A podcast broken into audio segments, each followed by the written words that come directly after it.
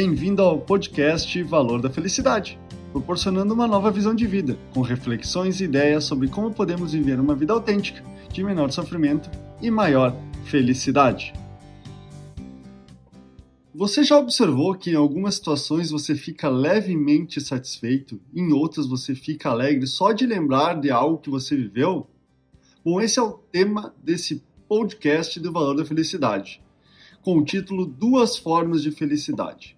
Segundo o psicólogo Martin Seligman, isso acontece porque o ser humano possui dois tipos de felicidade: a felicidade passiva e a ativa.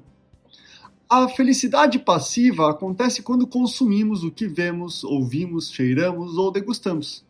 Está conectado ao nosso sistema sensorial, né, vinculado aos nossos sentidos.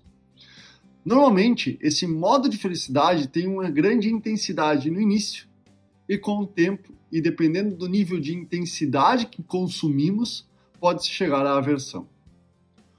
Outra característica dessa forma de felicidade é que ela é de curta duração. Acaba quando você para de consumir, ficando trazendo aquela sensação de vazio ou de quero mais. Um exemplo de felicidade passiva é comer sua comida favorita, por exemplo, comer uma pizza ou assistir uma série nos primeiros pedaços de pizza ou dos episódios da série é maravilhoso, você quer mais e mais e mais. Porém, depois lá do seu trigésimo pedaço ou do vigésimo terceiro episódio seguido, torna-se insuportável.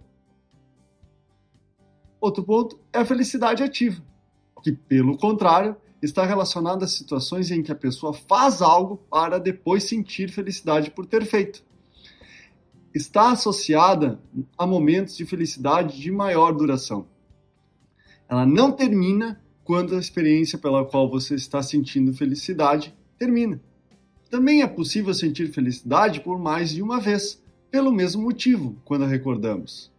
Isso acontece em situações como a conclusão da faculdade, a realização de uma viagem inesquecível, o encontro com amigos de longa data, a participação de celebrações especiais, a conquista de uma promoção pelo qual tanto trabalhou, o trabalho voluntário em ações sociais, a prática de um hobby ou até mesmo subir uma montanha.